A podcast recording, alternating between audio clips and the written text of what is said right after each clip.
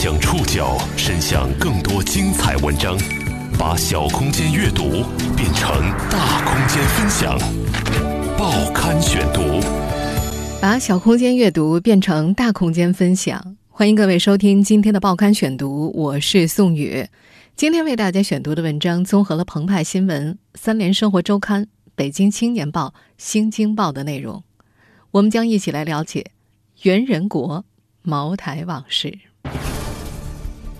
五月二十二号，从茅台集团董事长裸推一年后，袁仁国因严重违纪被双开，传言的靴子终于落地。在茅台集团的四十多年，袁仁国带领茅台成为全球市值最高的烈性酒酒厂，也因茅台经销商乱象、大搞权钱交易等问题屡遭质疑。此次被双开，他长久隐藏的真正一面终于被公之于众。外界更想知道的是。昔日的领军人物落马后，茅台神话会因此破灭吗？报刊选读，今天和您一起了解袁仁国茅台往事。五月二十二号，现年六十三岁的茅台原董事长袁仁国被双开。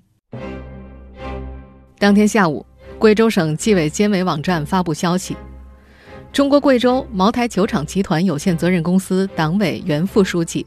原董事长袁仁国被开除党籍、开除公职，涉嫌犯罪问题移送检察机关依法处理。贵州省纪委监委网站发布的消息称，经查，袁仁国严重违反政治纪律和政治规矩，将茅台酒经营权作为拉拢关系、利益交换的工具，进行政治攀附，捞取政治资本。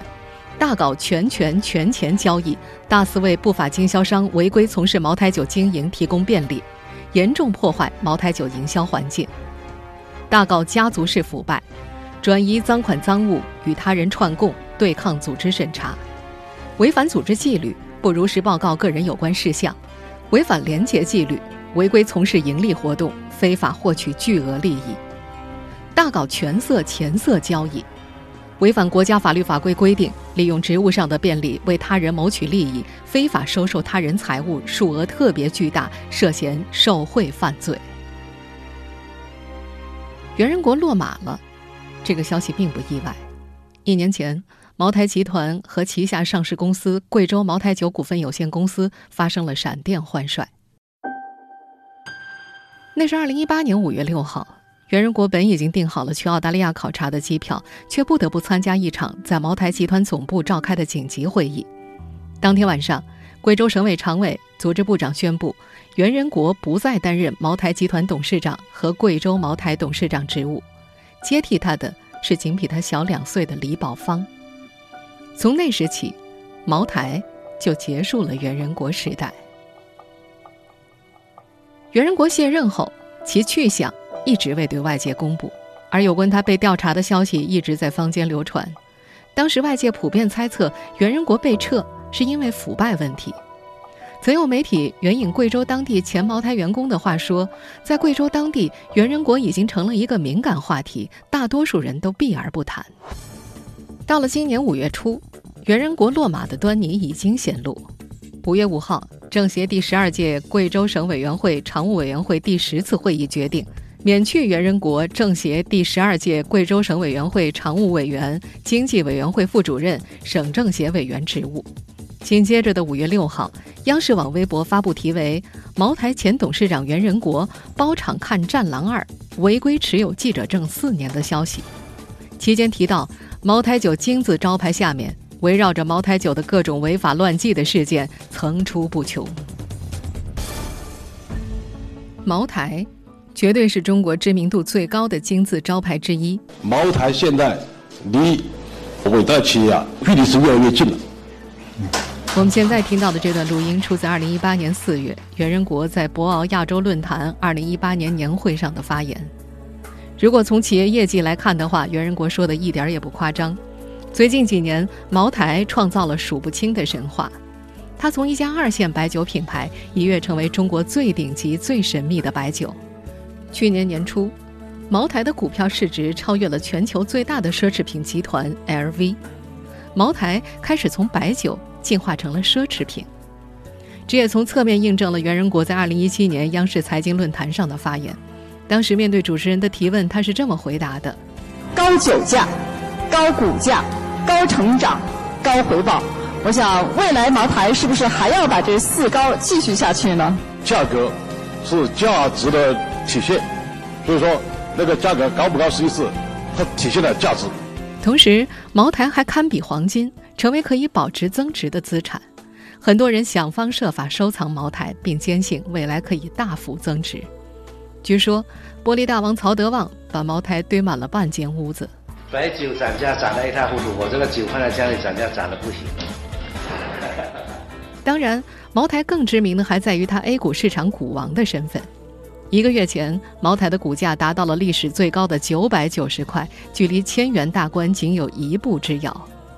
有中国巴菲特之称的但兵在去年春节接受采访的时候这样说过：“茅台是创造了很大的财富的你说买茅台，人谁推过？”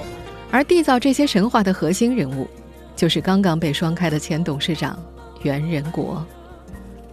此次因为严重违纪等原因被双开，袁仁国隐藏的真正一面终于被公之于众。许多业内人士在震惊之余，也觉得在情理之中。但与此同时，外界也担心，昔日领军人物落马之后，茅台神话会因此破灭吗？茅台今日的光环并非与生俱来。二零零五年之前，五粮液才是中国白酒市场的老大。茅台只是国内白酒市场的一个二线品牌，经常为完不成年销售指标而发愁。而使茅台一跃成为国内白酒市场老大的，正是袁仁国。报刊选读继续播出袁仁国茅台往事。根据公开履历，一九五六年出生的袁仁国，整个职业生涯都在茅台。他在此工作了四十三年，从制酒工开始干起。后一步步晋升为宣传干部、办公室秘书、办公室副主任。三十岁的时候，他成了茅台酒厂最年轻的车间主任。此后又历任茅台酒厂厂长助理。一九九零年任副厂长，一九九八年任党委副书记、总经理、副董事长，一路刷新着所任职位的最年轻纪录。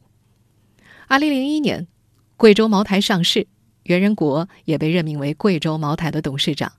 贵州茅台由此进入了袁仁国时代。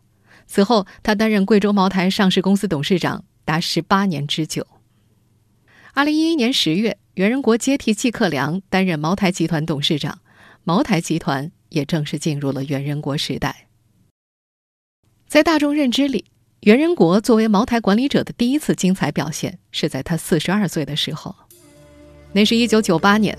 还在计划经济体制下的茅台远远没有现在风光。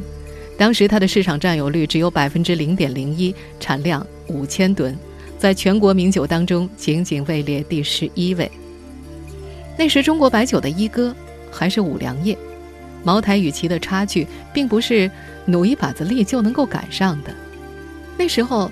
业界对于茅台计划性的销售渠道和单一的产品比较担忧，甚至已经不再看好这家顶着国酒名头的企业发展。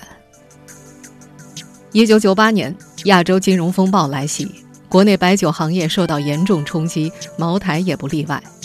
当时，茅台一年计划销售两千吨，而到了七月份，却仅仅只销售了七百吨，眼看任务就要完不成了。刚坐上贵州茅台酒股份总经理位置的袁仁国，在场内组建了茅台史上第一支营销队伍，打破了计划经济的销售体制。在经过培训之后，这支被称为“敢死队”的十八人营销队伍迅速奔往全国各地市场。这支队伍在各地举办研讨会、订货会，邀请经销商参加，并把陈酿茅台拿出来敬经销商们，经销商大受感动。袁仁国还亲自把各地糖酒公司的负责人请到自己家里吃饭，请大家帮忙。或许是袁仁国的诚意感动了经销商和其他企业的负责人。一九九八年年底，茅台如期完成了两千吨的销售任务，全年销售比上年增长百分之十三，创下了当时茅台历史上最好的销售业绩。经此一役，袁仁国在茅台的职业生涯有了更高的发展。他被视为时任茅台集团董事长季克良的接班人。那时的袁仁国和茅台都看到了经销商的力量，也与经销商培养了很好的往来关系，这为茅台后来的壮大铺平了道路，同时也埋下了经销商尾大不掉、制约茅台发展的隐患，甚至成为元人国落马的伏笔。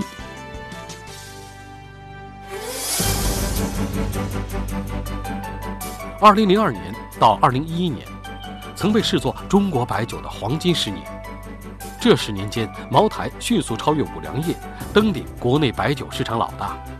这其中经销商的贡献不容小觑。报刊选读继续播出袁仁国茅台往事。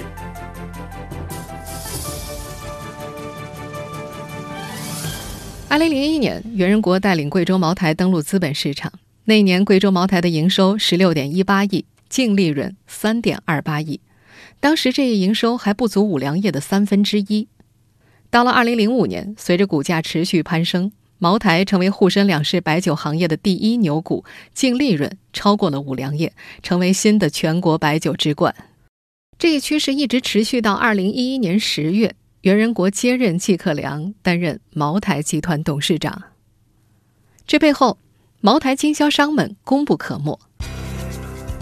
袁仁国时代，茅台的经销商队伍从1998年的17人快速发展到553人，经销商、专卖店的客户从1998年的146家发展到了2000多家，还包括海外代理商104家，市场覆盖全球66个国家和地区。茅台酒的价格也一路水涨船高，甚至出现了供不应求的情况。二零一二年，茅台酒几乎炒到了历史最高峰。但随着八项规定的出台，白酒行业再次陷入低迷，茅台市值蒸发百分之三十五，五十三度飞天茅台的零售价从两千块的价格一路狂跌到八百块一瓶。看到下游经销商降价销售，袁仁国大动肝火，死扛着也要报价。在二零一二年的经销商大会上，袁仁国称：“谁低就取缔谁，绝不含糊。”北京报报道，当时袁仁国所认为的低是零售价不能够低于一千五百一十九元。经销商们敢怒不敢言。要知道，在那时的市场上，连八百多元的低价都少有人问津，何况要维持几乎一倍的价格销售呢？据当时媒体报道。袁仁国要求每个经销商回去之后必须要开微博，每天必须要在微博上宣传茅台。对于在网络上攻击茅台的声音要反击，而茅台则会制定考核办法，将经销商在微博上的落实情况作为重要的考核依据。这一系列的措施出台之后，茅台酒渐渐得以稳住价格。到了二零一五年之后，茅台酒的价格就像坐上了火箭的房价一样快速上涨，至今居高不下。到如今，茅台酒依然是稀缺品，标价一千四百九十九元的五百毫升飞天茅台在市场上一瓶难求，零售价涨到了两千块以上。除了营销体系，袁仁国对于茅台的贡献还在于对茅台品牌的打造和维护。他是一位相当高明的品牌营销高手，非常擅长造魅。通过不断提升茅台的定位和神秘性，将茅台品牌打造成了一个神话。在茅台的全国经销商联谊会上，袁仁国曾经深度解读过茅台的九个营销战略，从中可以看出他是怎么把茅台从一个二线白酒品牌包装成今天的地位的。袁仁国表示说，要把茅台文化故事化。讲好茅台故事，加大对长期适量饮用茅台酒有利健康的宣传。至于他的这番说法有几分科学依据，恐怕袁仁国自己也没有把握。袁仁国还提到，始终站在国酒的制高点，积极参与各种重大的政治、经济、社会、文化等重大事件。多年以来，茅台一直以国酒自居。但事实上，从未有任何官方机构授予过茅台国酒的称号。但在茅台的长期宣传之下，很多消费者也就默认了茅台的国酒身份。正是在元人国的各种营销策略之下，茅台被打造成了好喝、健康、高端且能保值的超级白酒形象。在元人国十多年的打造下，茅台变成了国人眼中的超级白酒。几乎与奢侈品比肩。但与此同时，茅台酒经营权也成了他拉拢关系、利益交换、进行政治攀附、捞取政治资本的工具。报刊选读继续播出袁仁国茅台往事。去年被逮捕的贵州省原省长王晓光被中纪委定性为德不配位、寡廉鲜耻。根据央视网报道，王小光是茅台的忠实粉丝，尤其爱喝年份茅台。报道说，每当有酒局的时候，王小光都会吩咐下属给他准备一箱酒。饭局结束之后，箱子里经常还剩个四五瓶没有开封。这时候，王小光会交代，把没喝完的酒放到汽车后备箱，让驾驶员平时喝一喝。实际上，酒大多都被王小光运回家中了。据介绍，王小光几乎每天都有酒局，如此积少成多，大概每个月就能收集到大约五十瓶好酒。再加上有求于他的人送酒上门，他家的名酒堆积如山。王小光不光爱喝酒，还会卖酒。他给相关机构和企业打招呼，办了四张酒类专卖证书，在贵阳开了四家名酒专卖店，交给家人打理。王小光自己负责货源，由家人进行销售。名酒专卖店生意清淡的时候，他还授意下属去自家店采购。王小光边收边卖，将巨额利益收入囊中。二零一九年四月二十三号，重庆市第一中级人民法院一审公开宣判贵州省人民政府原副省长王小光受贿、贪污、内幕交易案，王小光一审获刑二十年，处以罚金一点七三五亿元。今年一月十七号，中共贵州省委办公厅、贵州省政府办公厅印发的《关于严禁领导干部利用茅台酒谋取私利的规定》公布，规定明确提出。领导干部严禁有五个方面的行为：第一，本人、配偶、子女及其配偶参与茅台酒经营活动；第二，利用职权或职务上的影响，为其他特定关系人获取茅台酒经营权，增加茅台酒销售指标，倒卖茅台酒提供便利；第三，违规审批茅台酒经营权；第四，违规收送茅台酒；第五，其他违规插手参与茅台酒经营的行为。此外，领导干部要教育管理好亲属和身边工作人员，严禁其利用本人职权或职务上的影响参与茅台酒经营活动。我们回顾贵州省近几年的有关通报，可以发现，不少官员的违纪内容涉及茅台酒行贿和倒卖茅台酒批条的问题。由于茅台酒在市场上供不应求，很多经销商们需要批条才可以购买。茅台酒出厂价和零售市场存在巨大的价格差异，批条就意味着黄金万两，这就使得这个体系存在大量的腐败空间。不只是官员，大量茅台酒内部人员也因为同样的问题倒下。贵州茅台股份有限公司原副总经理、财务总监谭定华也在2016年因为严重违纪落马。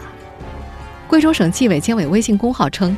在分管财务、物资供应、包装采购的副总经理谭定华那儿，几乎是只要送钱就可以成为茅台公司的经销商、供应商。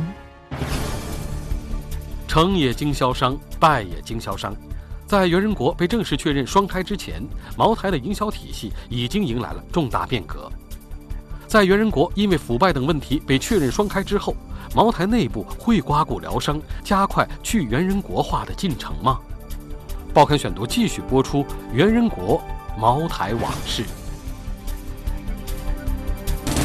二零一八年五月十号晚上，贵州茅台发布的正式公告宣布了袁仁国时代的落幕。茅台集团和茅台上市公司的董事长职位均由时任茅台集团党委书记、总经理的李保芳接棒，茅台正式进入了李保芳时代。随着闪电换帅，茅台也经历了一轮人事大变动。二零一八年七月，原茅台股份公司副总经理李贵胜因病不能履职。九月，原茅台集团党委副书记赵书月办理退休手续。十月，原茅台集团总会计师杨建军离任。同一月份，原茅台酒销售有限公司董事长王崇林调任贵州交通建设集团有限公司。从去年李保芳的一系列动作来看。整顿茅台经销商和提升直营占比是茅台今年的主要战略方针。二零一八年年底，李保芳在经销商联谊会上宣布，二零一九年将按照三点一万吨茅台酒的总投放量和经销商签订二零一九年经销合同，总量为一点七万吨左右。也就是说，二零一九年将有百分之五十五的茅台酒通过经销商渠道销售。同时，茅台整顿经销商的动作一直在继续。贵州茅台二零一八年财报显示，去年茅台经销商减少了六百零七家。今年一季度财报显示，茅台经销商数量正在进一步减少，一季度共减少五百三十三家经销商，其中酱香型系列酒经销商四百九十四家。茅台酒经销商再度被削减三十九家。到了今年五月六号，茅台集团更是放出大招，宣布成立茅台集团营销公司，这在 A 股市场引爆了一枚重磅炸弹。当天，茅台股价大跌百分之七，很多对茅台最坚定的投资者也开始担心，茅台集团此举可能会使茅台股价遭遇灭顶之灾，股王茅台甚至可能会因此崩盘。在有些投资者眼中，上市公司茅台已经有自己成熟的销售体系。如果集团另外再成立一家营销公司，意味着集团将从上市公司抢食，在很大程度上会侵蚀上市公司的利益。如果集团主导茅台的营销，集团以最低价格从上市公司采购茅台，上市公司的利润空间全部转移到集团层面。上市公司未来的高增长模式可能被这家营销公司所颠覆。从最悲观的情形来看，茅台的高股价将会失去支撑，崩盘也并非耸人听闻。在袁仁国因为腐败等问题被确认双开之后，茅台内部很有可能会刮骨疗伤，加快去袁仁国的进程。对于茅台而言，积极的一面在于，这将清除袁仁国遗留下来的有毒资产，有利于茅台更加健康的成长。但不确定性的一面在于，茅台的崛起毕竟和袁仁国是密不可分的。如果对袁仁国的遗产过度清理，那些对茅台有益的部分会不会也一扫而空呢？如果把脏水和孩子一起泼掉，茅台可能会逐渐退化成一家普通的白酒企业。对于现在的茅台来说，真正的挑战还在于在后元人国时代，如何还能继续维持茅台的品牌地位，这将是茅台神话能否持续的关键。品牌的打造和维护，从来都不是一件容易的事情，从来没有一家知名品牌的名气可以自然生长并长期延续。有多少如日中天的品牌，最后慢慢的被人们遗忘呢？茅台当年可以从一个二线品牌崛起为一个神话，未来同样就有神话破灭的可能性。袁仁国，这位造神高手倒下了，对于茅台的影响，可能才刚刚开始。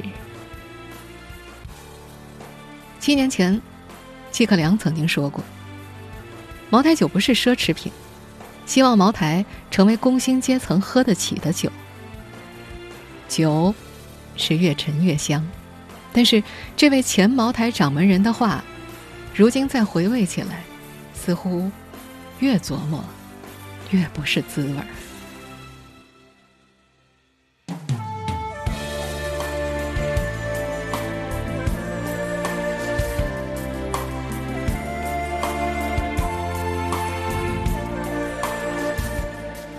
听众朋友，以上您收听的是《报刊选读》。袁仁国，茅台往事。我是宋宇，感谢各位的收听。今天节目内容综合了澎湃新闻、三联生活周刊、北京青年报、新京报的内容。收听节目复播，您可以关注《报刊选读》的公众微信号“宋宇的报刊选读”。我们下期节目时间再见。